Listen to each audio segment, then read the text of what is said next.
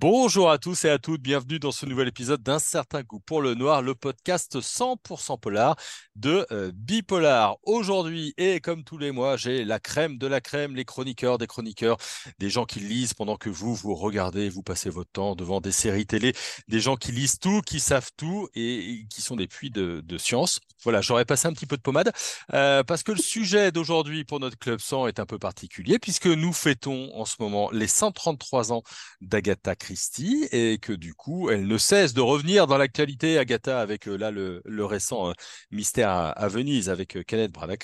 J'ai le plaisir d'avoir avec moi Julie, Musemania Books, Anthony, les livres de K79, Aude, Aude Booking, Nathalie, mes lectures du dimanche et Jean-Michel Dufour. Bonjour tous les cinq.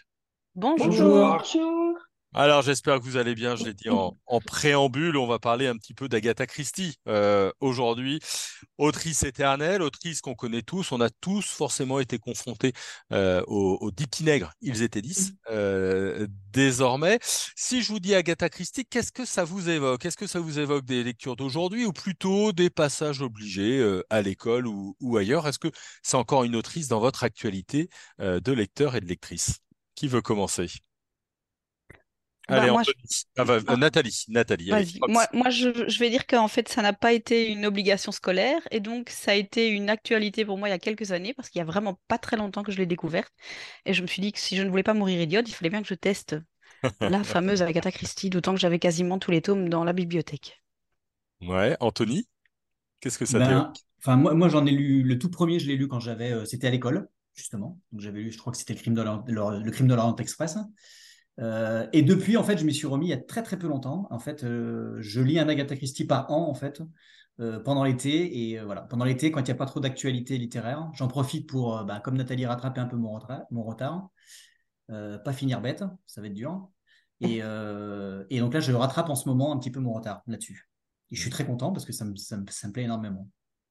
Julie? Ben Moi, pas d'obligation scolaire non plus. Et en fait, je pense que c'est, euh, ça doit être mes premières lectures qui m'ont, qui m'ont donné le, goût de la littérature et de la littérature noire en particulier. Euh, je pense que c'était aussi Le crime de l'Orient Express et euh, Les Dix Petits Nègres. Et bah, depuis, je, pense que dès qu'il y a une adaptation cinématographique ou télévisuelle sur, sur ces, ces, romans, je, voilà, je les regarde.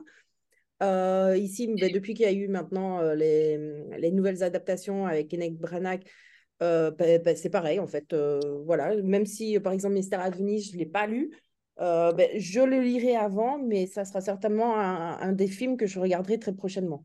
Mais il n'a il a rien à voir avec le livre. Hein. Le film n'a rien à voir avec le livre. Ah. Enfin, moi, j'ai pas, lu le, pas lu le livre, mais ma femme a lu le livre. On était voir le film la semaine dernière. Et elle me dit, tu peux faire les deux séparément, il n'y a, aucun rapport entre les deux. Ah, Quasiment aucun le mystère à Venise est un peu, me semble effectivement un peu tiré par, euh, par les cheveux euh, à, minima. Jean-Michel, Agatha euh, Christie. bah, effectivement, j'ai découvert Agatha Christie quand j'avais une dizaine d'années. Et c'est vrai que pour moi, c'était une révélation. Euh, et je pense qu'aujourd'hui, c'est un auteur qui reste d'actualité. D'ailleurs, il y a beaucoup d'auteurs euh, contemporains qui, continuent à s'inspirer de, de, ce qu'elle a fait, notamment de ses scénarios. Euh, pas très fan forcément des films de Kenneth Branagh qui finalement euh, enchaîne un peu les films et les reprises.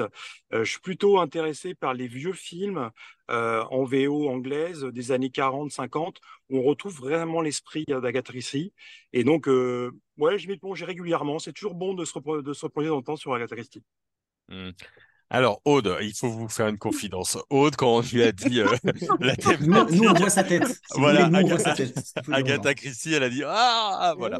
Euh, bon, eh, Aude, avant, avant que tu nous donnes ton avis sur, sur Agatha, est-ce que c'est encore une autrice que, que tu lis, que tu fréquentes de temps en temps aujourd'hui, ou plus du tout? Plus du tout. Plus du tout. Plus du tout. Ça, ça, a été, euh, ça a été l'obligation scolaire au départ. Et il faut bien reconnaître que, bah, avec le recul, euh, elle est quand même précurseur dans la littérature policière. Il faut replacer le. C'est vrai. Euh, voilà, la femme dans, dans, dans, le contexte. C'est elle qui a démarré un peu euh, les, les, choses. après, quand j'étais gamine, moi, j'ai vu les, les, les séries. Miss Marple, Hercule Poirot avec grand-mère à l'époque. Elle adorait ça. Moi, je trouvais ça voilà. Alors j'ai retenté, euh, voilà, un ou deux films. J'ai regardé la série. Ils étaient dix, qui est vraiment très très mauvaise. Hein. Quand même, Oui, dire les choses, c'est très mauvais. hein. Hein, c'est vraiment. Waouh. Euh, donc oui, moi je suis pas, euh, moi je suis pas emballée. Je, je, moi je trouve que, euh, et c'est peut-être aussi parce qu'on est des, des, des gros lecteurs de, de littérature noire. On, on- Moi je trouve que c'est désuet en fait. Ça n'arrive pas euh, à me, captiver. Euh, ces, personnages sont stéréotypés, mais bon, euh, il y a Poirot, Marple, voilà, c'est très, très, c'est très stéréotypé. Ensuite, je trouve que l'action est lente. C'est. Et puis que, bah, que, que l'écriture, il y a beaucoup, beaucoup de descriptions, quoi. Ça manque un peu de fluidité. Moi, elle me, elle me perd un peu. Donc, ouais, par rapport à vous tous, je, je suis un peu le, le, le, le mouton noir. Hein, je... Mais je reconnais, je, je, reconnais que euh, il faut un début à tout et, euh, et que dans la littérature policière, elle a, elle a joué un rôle euh, un- un- ben, certain, ça c'est c'est évident. Hmm. Alors, on, on a mis les plaies dans le plat. Très bien, Aude. C'est exactement ce qu'on Merci d'être venu, euh, Aude. Euh, voilà. Non, mais, bye. non, mais vous, vous l'avez entendu, effectivement, euh, Aude a tout dit. Elle replace l'importance d'Agatha Christie dans son contexte, mais elle la trouve peut-être un petit peu désuète, caricaturale. Les 66 romans, c'est des années 20 aux années euh, 70. Euh, vous qui lisez régulièrement Agatha Christie, est-ce que vous êtes d'accord? Est-ce que vous prenez plaisir à lire Agatha aujourd'hui? Peut-être, peut-être avec tout ça, justement, en disant, bon, ok, je reconnais que peut-être parfois c'est un peu stéréotypé, mais c'est le plaisir de retrouver un, petit peu un vieux manteau. Je pense que c'est vraiment ça, c'est le, le respect en fait qu'on peut avoir par rapport à une auteure qui a, qui a été précurseur effectivement dans, dans tout ce domaine. Et c'est un peu le même rapport que j'ai avec, euh, avec les livres de Mary Higgins Clark qui sont pour moi devenus... euh, Enfin voilà, c'est plus du tout ma came, mais je n'oublie pas que c'est l'auteur qui m'a amené euh, au polar. Et donc je lis ça avec une, une forme de respect et... Et voilà, enfin, j'a- j'a- j'aime bien ce, cette image-là de, de savoir que ben, c'est peut-être euh, Agatha Christie, une, une personne qui a amené énormément de gens à lire du polar. Hmm. Ouais, qui, qui continue, parce que c'est vrai que c'est c'est quand même assez simple d'accès. Enfin, je veux dire, j'ai relu, Ouais. je me souviens l'avoir lu, j'étais très jeune et je lisais, à l'époque, je lisais pas. Donc, je sais que c'était très facile d'accès. Et euh, des énigmes complexes et en même temps simples. C'est-à-dire qu'on comprend quand même, on n'est jamais vraiment perdu. Donc, euh, donc ça permet déjà l'accès à la lecture, c'est déjà pas mal. Déjà, si ça peut déjà servir à ça, c'est déjà bien. Mais moi, j'ai pas, enfin, moi, j'ai lu dernièrement euh, donc Mort sur le Nil, ouais, Mort sur le Nil que j'ai lu, euh, voilà, parce que je voulais voir le film et je me suis dit tiens, je vais quand même lire le livre avant. Et euh, ouais, je sais pas, ça m'a pas dérangé. Alors, des, personnages caricaturaux, il y en a encore plein dans, la littérature d'aujourd'hui, enfin énormément. C'est difficile aussi de, de sortir des, caricatures comme ça dans les personnages. Mais je trouve que c'est tellement basé sur l'énigme que finalement on est tout le temps en recherche de- d'essayer de, trouver le coupable ça n'a pas vraiment d'importance. Ce qui est important, c'est de te dire à la fin, dans tous les cas, tu te feras avoir. Quoi. Et ça, euh, avec tout ce que j'ai lu, euh, j'arrive à la fin de Mort du Lit, je me dis comment j'ai pu me laisser avoir comme ça? C'était Tu- impossible, impossible de trouver la fin. Quelqu'un qui dit qu'il a trouvé la fin de Mort du Lit, c'est impossible. Tu, tu Comme te laisses encore... ouais, tu te laisses encore avoir aujourd'hui, quoi. Ouais. Bon après, je, je, je l'ai déjà dit, je, moi j'ai pas beaucoup de, j'ai pas beaucoup de mémoire et donc j'oublie facilement les choses, donc euh, je suis assez facile à berner, mais même si je lis beaucoup. euh. Non, mais on peut reconnaître, on peut peut-être reconnaître que des scénarios comme Petits Nègres, euh, Petits Nègres, c'est quand même bluffant. Euh, c'est vrai que dans la, dans la, je dirais, la biographie d'Agatha Christie, ça peut paraître un peu désuet, on est d'accord, mais il faut remettre les choses dans leur contexte. Euh, et euh, franchement, moi, Dix Petits Nègres, qui dû peut-être le dire 15-20 fois, j'ai dû le relire, le scénario reste bluffant. Et, euh, et beaucoup d'auteurs, beaucoup d'auteurs, je le rappelle, je les ai pas sous les yeux, mais des acteurs, des auteurs français s'en sont inspirés. Donc ne l'oublions pas, ne l'oublions pas. Donc euh, franchement, je trouve que ça mérite encore. Agatha Christie a encore toute sa place aujourd'hui. Aude et puis, et puis Julie. Aude, tu voulais dire un petit mot? Ben, je trouvais que ce, euh, je suis d'accord avec euh, ce que dit euh, Jean-Michel. hein. Hmm. Il y a certainement des inspirations. L'œuvre d'Agatha Christie est, est- est- est suffisamment grande pour que euh, il y, ait certainement eu des, des, des- des interprétations. Et moi, je vais pas me targuer d'avoir lu tous ces bouquins, hein, ça c'est sûr. Mais je voulais rebondir sur ce que disait Anthony. C'est marrant parce que quand il parlait donc c'est crime euh, de l'Orient Express, c'est ça que tu as lu cet été? Non, c'est euh, Mort sur le Nil. Mort sur le sur le Nil. quand tu disais, ben, en fait, moi, je suis focalisée sur l'énigme et les personnages, je les vois plus. Ben, moi, c'est l'inverse. Ouais. Ok. Donc, moi, l'énigme a tendance euh, à me, à me...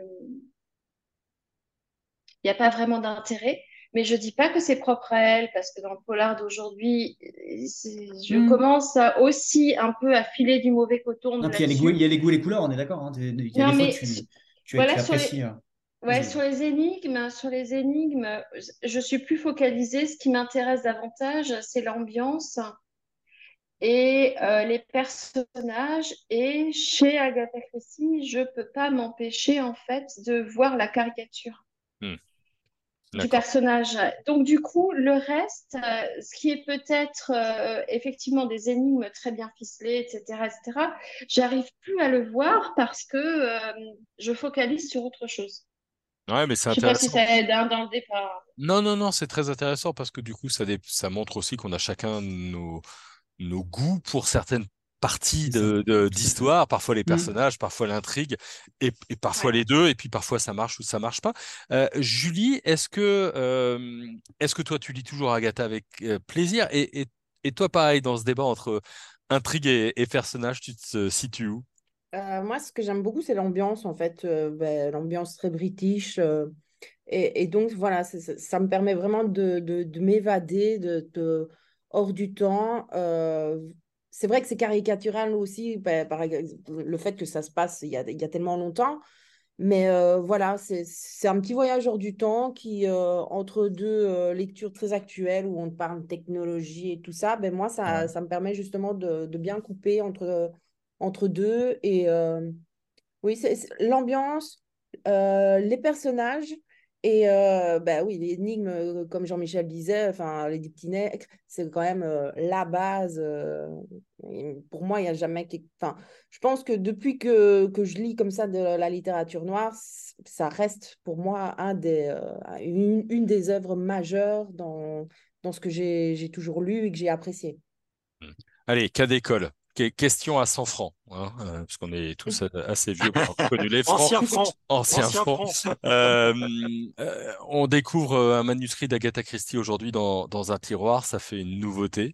Euh, parmi toutes les nouveautés que vous pouvez lire euh, actuellement dans le polar, est-ce que vous lisez cet inédit d'Agatha Christie? Oui. Oui. Oui. Alors, non, Oui, bien sûr. ah, mais oui, bien sûr. Bien Aude. sûr. Non, mais Aude. même Oui, oui, bien sûr. On Bien est curieux. sûr, évidemment. Non, Ouais. mais évidemment, ici, oui, c'est comme disait Jean-Michel, c'est, voilà, c'est de la curiosité, évidemment. Hmm. Et, et Jean-Michel? Oui, bah, bah, moi je pars du principe que euh, bah, Agatha Christie, un, un inédit, euh, par curiosité peut-être, c'est peut-être le, le premier, euh, on va dire, critère qui me ferait aller dessus parce que bon, je fais toujours, toujours attention aux nouveautés qui sortent euh, euh, dans des tiroirs, etc. Des fois, les éditeurs ont tendance cette fois à jouer un peu avec ça. Mais oui, je dis, je fonce dessus. Non, mais là, je te vois hocher, mais euh, on l'a vu, hein, on l'a vu, les, les fonds de tiroir, des fois, euh, c'est toujours utile, quoi. Donc euh, voilà. Mhm. Oui, je dis oui, j'y vais. Ouais. J'ai vu Nathalie, t- t'as fait non. T'as fait non, toi. Non, non, parce que c'est pas dans mes monde, priorités et que de toute façon tout le monde va y aller, donc je lirai les chroniques de tout le monde et peut-être que six mois, un an après, je me dirai oui, j'irai, mais euh, non, de- je n'irai pas. Ok. Donc, on est, on pour résumer, on est Ouais. sur quelqu'un qui n'aime pas Agatha Christie et qui irait sur un nouveau Agatha Christie, quelqu'un qui aime bien Agatha Christie et s'il y avait un nouveau Agatha Christie, il n'irait pas. Voilà. La logique des femmes. Non, non, non. Bon, Alors, Anthony, ouais. ça va bien Alors, maintenant. alors. Hein, On, sort, va on te- sort, on sort, Non, mais, on non, mais du cadre là. Euh, au- au-delà, au-delà de ça, et, et- et Anthony devra répondre de ses actes et de ses propos, évidemment, un jour ou l'autre. Euh, mais, mais non, non, mais c'est c'est- c'est un- c'est intéressant parce que aimer Agatha Christie, ça veut pas dire qu'effectivement, s'il y avait un inédit, la priorité de lecture entre un nouveau Chatham, un nouveau Tilliez, enfin, tout ce que peut nous offrir le, le polar aujourd'hui, ça lui, ça permet de, de centrer un petit peu la place. Peut-être, effectivement, une autrice passée. Julie, tu te jettes dessus ou pas s'il y a un inédit? Oui, quand même, aussi par curiosité, comme, euh, comme Jean-Michel et Anthony. je- voilà, oui, je... ma curiosité prendra le dessus. Hmm. Et Anthony, ouais, c'est donc un oui. Hmm. Voilà. Bon, oui, oui, oui. Oui, je pense que oui. Bah oui, je, je, je me suis mis dernièrement à en lire plein, donc pourquoi pas. Bien sûr. Je vous laisse, vous, à la maison, continuer ce débat. Agatha Christie est-elle une auteure désuète ou une autrice euh, d'actualité? Euh, Faut-il encore euh, la lire? On vous encourage quand même. Hein, euh, voilà, on est, on est 4 sur 5, 5 sur 6. Euh, mais euh, mais euh, voilà, on, on, va fermer le chapitre euh, Agatha. On va lui souhaiter encore un bon anniversaire pour ses 139 ans. Elle peut plus trop souffler les bougies, mais enfin bon, on ne sait jamais de là où elle nous regarde. Euh, et on va passer un petit peu sur vos choix de, de lecture. Euh, on est en pleine rentrée. Euh, et Aude, toi, tu voulais nous parler notamment du paradis caché de Luca Di Fulvio. J'espère que je l'ai je l'ai Mm. bien prononcé. Non, c'était pas Oui. ton choix. Ouais, c'était ton choix? Monsieur, non, ben, je, je, je, Il y en je avait deux. pouvais en, je- voilà, je pouvais en parler. Bon, ben, moi, je peux parler du, du cas du, du Fulvio, hein, il n'y a pas, il y a pas de problème. C'est pas du polar, mais c'est pas, pas très grave. C'est plutôt du roman euh, historique. Alors, moi, c'est le premier Luca di Fulvio que je lis. Ah ouais? Ah. J'en ai pas lu Ouais. Très bon, Alors, très je- bon auteur qui est décédé récemment d'ailleurs. Voilà, je l'ai, je l'ai rencontré à, à la, à Saint-Maur-en-Poche il y a deux ans. Il Ouais, génial ça, en plus. il y a deux ans. Enfin, il était génial. Ouais, je l'ai vu.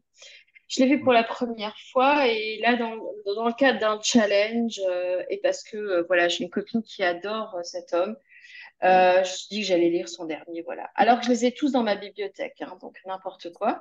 Donc, bref, je, je, je me lance là-dedans et waouh! Mm. Parce que j'ai rarement, j'ai rarement lu quelque chose d'aussi romanesque. Ouais, c'est ça. Et alors là, pour le coup, il y a, il y a, c'est, c'est, c'est- tout est, tout est très bon. L'ambiance est parfaite. Euh, les personnages sont hyper attachants, même les méchants. Euh, l'histoire, elle est au cordeau. Et le message final du, du, du, du livre, c'est juste incroyable. C'est, paraît-il, euh, très révélateur de qui était Luca Di Fulvio, euh, de son rapport avec les femmes. Et, euh, et c'est vraiment magnifique. Il y a deux personnages euh, dans ce livre. brièvement, c'est l'histoire de deux gamins qui sont, l'un perd sa mère et l'autre est abandonné, et qui sont pris sous l'aile d'un d'un curé dans un, dans un, j'allais dire un monastère, oui, c'est ça, un monastère. Ils sont séparés à un moment, mais toute leur vie, en fait, ils vont se, ils vont, ils vont vivre des vies, parallèles, se rencontrer, puis se séparer, puis voilà. Et ils, ne s'oublieront jamais parce qu'il y a quelque chose qui les lie, qui est, qui est même plus fort que l'amour. Et la, façon dont il en parle, euh, de ce sentiment qui est plus fort que l'amitié, plus, plus fort que le, le fait d'être frère et sœur, plus fort que le fait d'être amoureux. Euh, c'est vraiment quelque chose de magnifique. Et vraiment, je recommande de lire ce livre parce que euh, c'est, tellement romanesque, c'est tellement bien écrit, c'est, tellement beau, mais c'est pas gnangnan. Enfin, je veux dire, c'est pas, pas tire-larme, c'est pas, c'est juste. Euh, Ouais, c'est un, c'est un- c'est une parenthèse. On n'a pas du tout envie de, de, de, de lâcher ce livre. On n'a pas en- envie de quitter les personnages. Et surtout, on sait qu'à la fin, il n'y en aura pas d'autres. Donc, euh, c'est Ouais, ça. ouais. c'est ça. Alors, moi, j'en ai plein d'autres à il t'en reste d'autres à, à découvrir. Il y en a un très bon. découvrir. T'en as, tu, entre, il y en a très très bon de Fulvio. Je suis d'accord avec toi. Voilà, donc j'en ai plein d'autres à lire. Je suis très contente. Mais, mais celui-là, ça m'a donné une, une, une envie folle de, de, tout arrêter et de lire euh, les œuvres complètes. Honnêtement, euh, chapeau. Je regrette vraiment infiniment de pas avoir euh, de pas avoir eu l'occasion de lui parler parce que je l'ai Mm. vu, il a eu un prix cette Mm. année-là. euh, mais euh, voilà, la vie c'est comme ça. euh, Mm. parfois c'est. Quelqu'un de très sympa. Quelqu'un de très sympa. Ouais, il est génial. Euh. J'ai rencontré Il a l'air, oui. très très sympa. Une, une, euh, une critique sur le web a écrit un ultime message pour la postérité dont la lueur brille dans la nuit éternelle. Non, mais il a Ouais, vraiment, vraiment C'est euh, la, c'est la chronique d'Aude, c'est pour ça. Non, mais c'est c'est c'est vrai que le message qu'il laisse, parce que le livre porte bien son nom.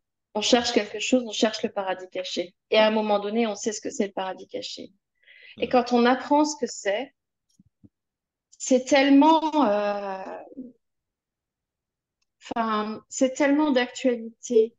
Euh, c'est tellement contemporain parce qu'il y a, y, a, y a, toujours cette, euh, cette guéguerre aujourd'hui entre les hommes et les femmes et il et, y a un, un, message féministe, je vais me faire des copines, mais il y a un message féministe parfois très extrême qui ne sert absolument pas à la cause, à mon avis. Euh, et lui, Luca Di Fulvio, c'est un homme, il a tout compris en fait. Il a tout compris. Donc vraiment, euh, je recommande à 100% on va se, se le noter s'il ne l'avait pas encore lu. Euh, dépêchez-vous de le faire, c'est chez euh, Stalking et compagnie. On va passer à toi, Julie. Alors, je sais que tu, tu es pressée. Euh, Désolée. Voilà, il y, a un petit cours de piscine qui attend. Dis-nous quel est ton choix? Ben, moi, j'ai choisi les, les, pyromanes de, de Vincent Delarue, qui est un, un roman, je dirais vraiment un roman noir. Euh, c'est pas forcément un thriller ou, enfin moi j'aime pas mettre dans des cases non plus. Hein. Mais euh, donc c'est seulement, il a seulement 26 ans cet auteur. Il faut quand même euh, l'imaginer. C'est son deuxième livre après euh, le cas Victor Sommer. Et honnêtement, je, voilà, il, il, a su me, conquérir rien que, dès les premières pages pour, au point de vue de, l'histoire, euh, quand on lit la, la, quatrième ligne de couverture, on se dit, euh, il ne va pas avoir forcément beaucoup de, de rebondissements ou d'actions comme, euh, comme certains lecteurs aiment ça. Mais moi, c'est vraiment aussi une ambiance qu'il qui a su vraiment me, me, conquérir avec ça. Donc, on est en, 1952 dans un petit bled perdu au fin fond de la France. Euh, la petite Françoise va naître dans une famille qu'on peut vraiment qualifier de dysfonctionnelle avec euh, une mère qui est bah, simplement une traînée, il n'y a pas d'autre mot, un père qui est marin et alcoolique et qui n'en a rien à faire de sa famille.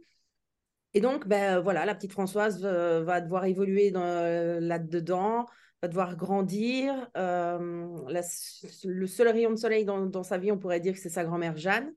Et moi, un livre qui m'avait beaucoup marqué, que j'avais vraiment apprécié euh, pour toutes ses qualités, c'était Né d'aucune femme de, de Franck Bouys. Et je ne sais pas pourquoi, mais ce, enfin, je trouvais que l'ambiance et, euh, et, et, tout ça sont, sont, très, sont très comparables. Et euh, donc voilà, comme on est dans le roman noir, ben, on se doute bien qu'on sera face à des, des personnes qui ont énormément de défauts, qui sont détestables au possible. Et pourtant, enfin, euh, voilà, je, ne suis pas ressortie du livre en me disant ouf, euh, enfin, c'est totalement euh, amoral et tout ça. Et il y a bien sûr, il y a de la violence, pas gratuite non plus.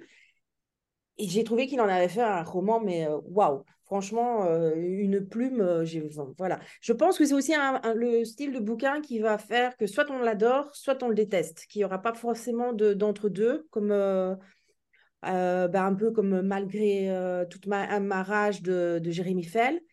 Et, euh, et, donc voilà, moi franchement, si j'ai un livre à conseiller ce mois-ci, ben, c'est voilà, c'est les, les, pyromanes de, Vin, de Vincent Delarue.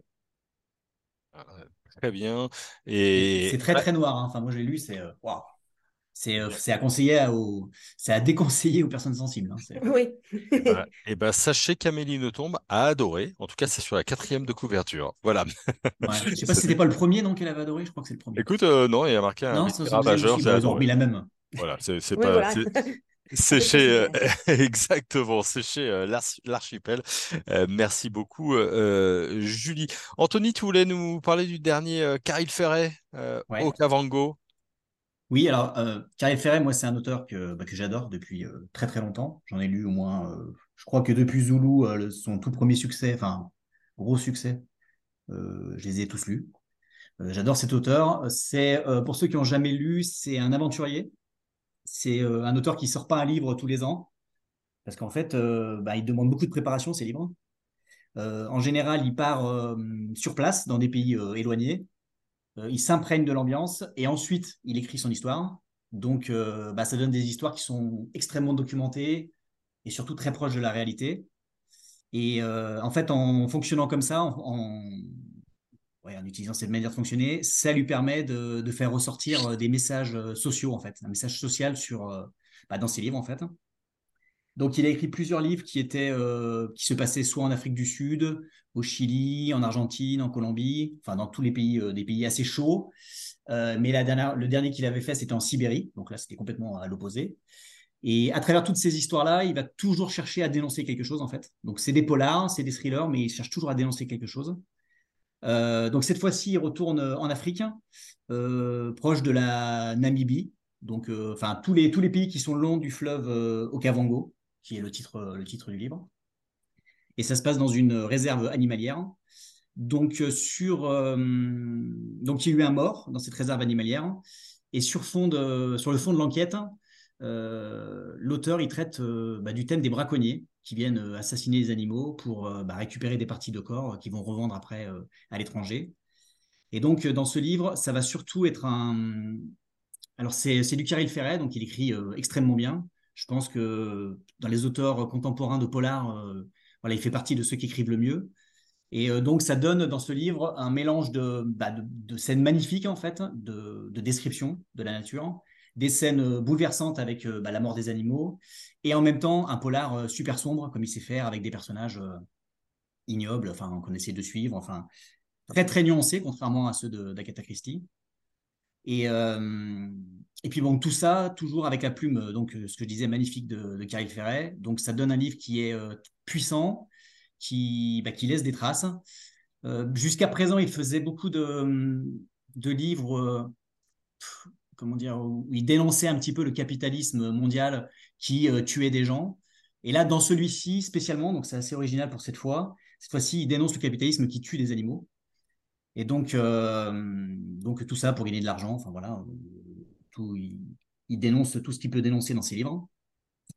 Euh, et c'est aussi ce livre-là, je pense, le plus accessible de Caril Ferret, parce que ses autres livres étaient beaucoup plus. Alors, il avait déjà une écriture qui était exigeante, et en plus, elles sont assez complexes parce qu'elles parlent en général de, de, politique, de, de, problèmes sociaux. Donc, elles sont en général assez complexes parce qu'elles parlent aussi du pays, enfin de l'environnement du pays, tout ça. Là, on est directement sur les animaux, donc c'est beaucoup plus simple.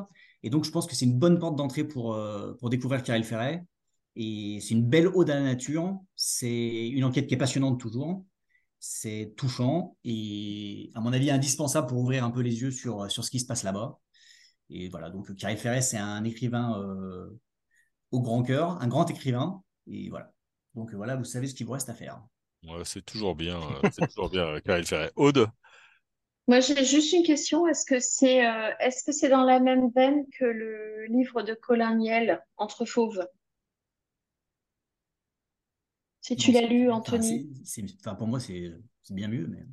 C'est bien mieux. ouais, Non, enfin, Entre fauves. c'est pas le même style. C'est pas ouais, c'est ça, ça n'a rien à voir. C'est difficile à comparer. Quand je dis que c'est mieux, j'ai préféré, mais euh, Entre fauves, il y avait une originalité dans la, dans la, manière mhm. d'aborder avec ces différents points de vue là, qui étaient vraiment assez originaux.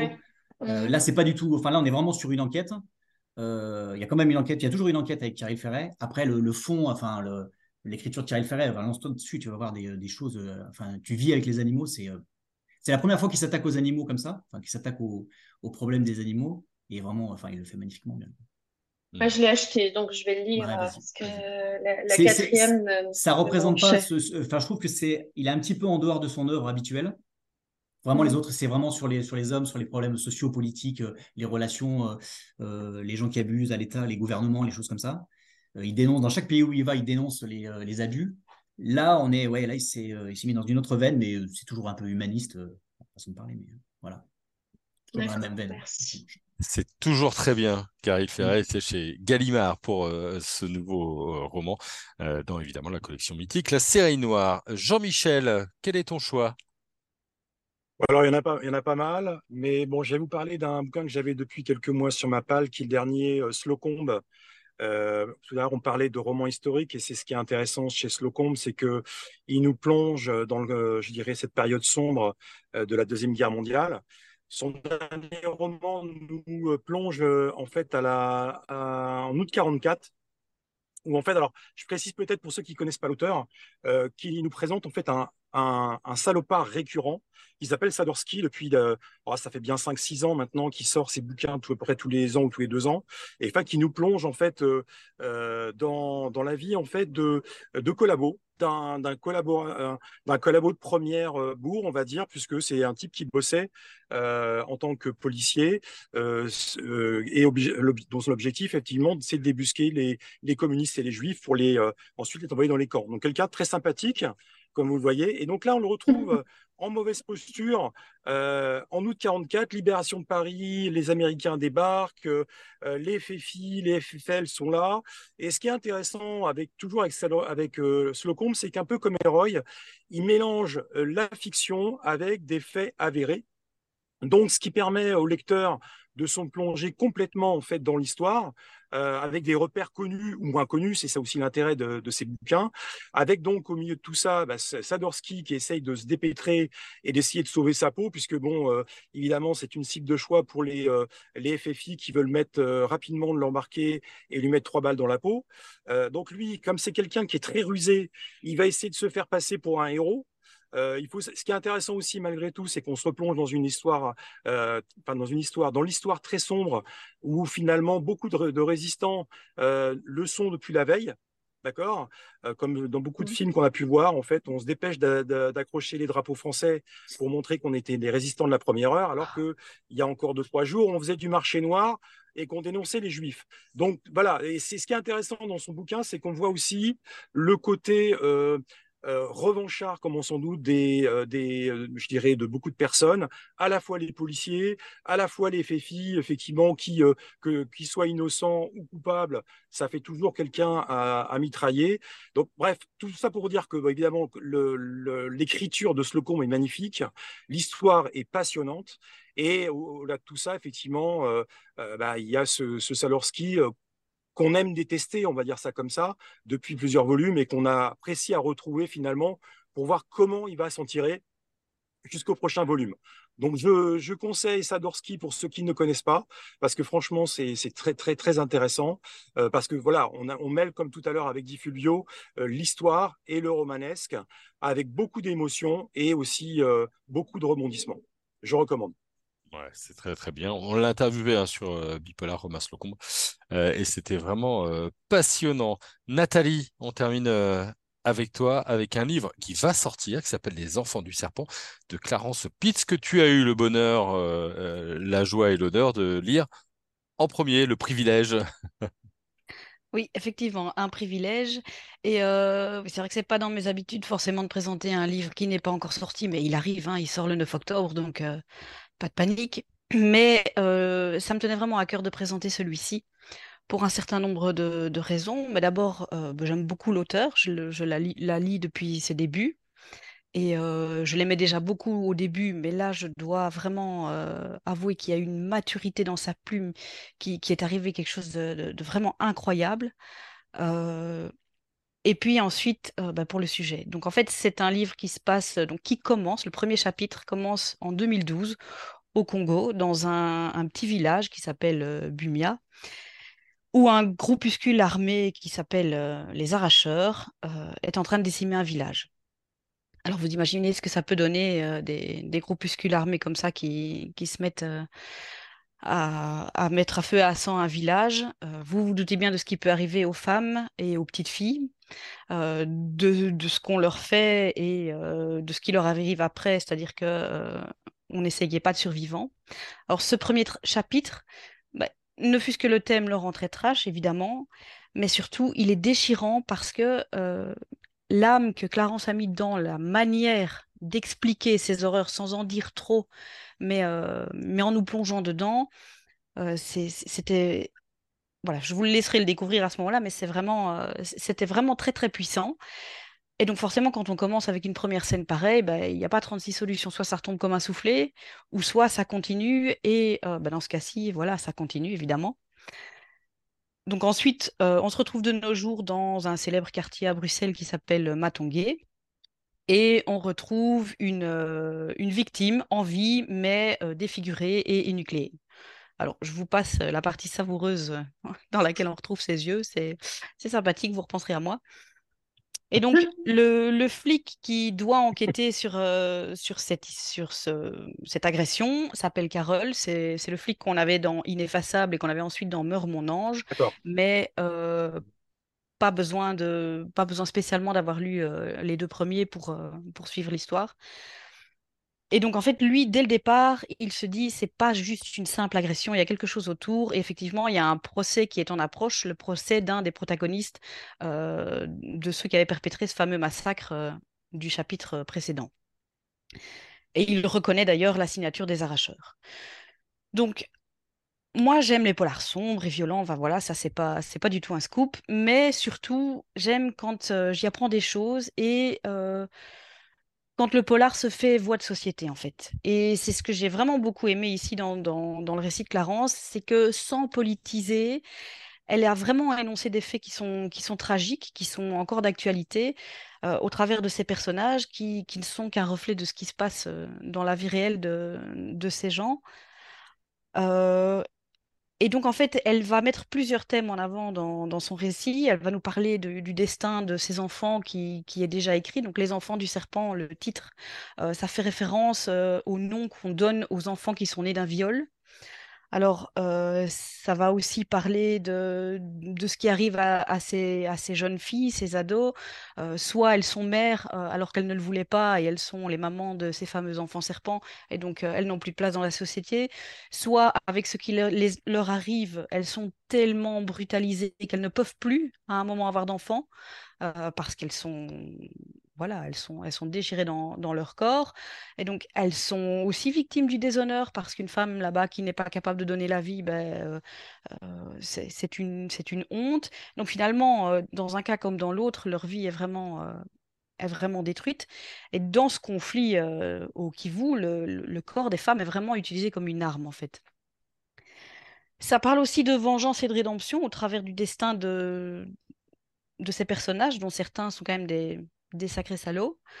Ça parle aussi à un moment d'un choix impossible que, qu'on va poser à un des héros. Et, donc, la question, c'est vraiment de pouvoir évaluer bah, comment est-ce que je fais pour évaluer une vie humaine, comment est-ce que je fais pour décider que l'une a plus de valeur que l'autre? Et euh, donc, dans le quatrième de couverture, euh, il y a quand même une phrase assez choc qui dit Tout le monde est, capable d'aimer, même les pires ordures. Et franchement, bah, quand vous aurez fini la lecture de, ce livre, ça va être difficile, en prenant chaque personnage, de se dire Celui-là, je le mets dans la case ordure et celui-là, je le mets dans la case héros. C'est pas si simple, en fait. Et c'est vraiment euh, toute cette puissance qu'elle a réussi à retranscrire dans ce roman qui fait que pour moi, il est du niveau d'un entre-deux-mondes ou d'un manufacturier. C'était vraiment ultra puissant. Ok, bah, c'est en tout cas une belle présentation. Hein, ça donne vraiment envie de le lire. Ouais, ouais, vraiment. J'espère, j'espère. les enfants du serpent de, de, Clarence Spitz. Donc ça sort, je rappelle, le 9 octobre et c'est chez Phoenix Noir. Merci. et il sera en avant-première le samedi 30 au salon dont j'ai oublié le nom. Et évidemment. Voilà. sera. Très bien, ça marche. Merci beaucoup, Nathalie. Merci beaucoup à tous les cinq. Merci. Merci. Merci. Bonne soirée. Merci. Bonne soirée. Merci à vous de nous avoir. À bientôt écoutez, parler de livres, parler d'Agatha Christie, euh, et on espère vous avoir donné envie euh, de lire toutes les recommandations de nos chroniqueurs. Je rappelle qu'autour de la table, j'avais Julie, Musemania Books, Anthony pour les livres de 479, Aude pour Aude Bookin, Nathalie, mes lectures du dimanche, et euh, Jean-Michel. Merci à tout le monde. On se retrouve très vite pour un nouvel épisode d'un certain goût pour le noir. Et puis en attendant, eh ben, vous pouvez plonger dans nos archives un peu plus de 200 émissions maintenant qui n'attendent que vous pour parler polar encore et encore. Bonne journée et à très vite.